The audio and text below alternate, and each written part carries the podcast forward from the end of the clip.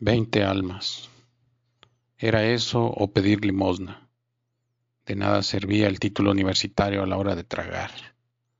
Echando mi orgullo al morral, jalé para el norte. Íbamos veinte almas que no teníamos nada que perder. Esos chapanecos, nomás darles una pinche seca, un kilo de azúcar y su pomo de agua, con eso hacen pozol, con eso sobreviven.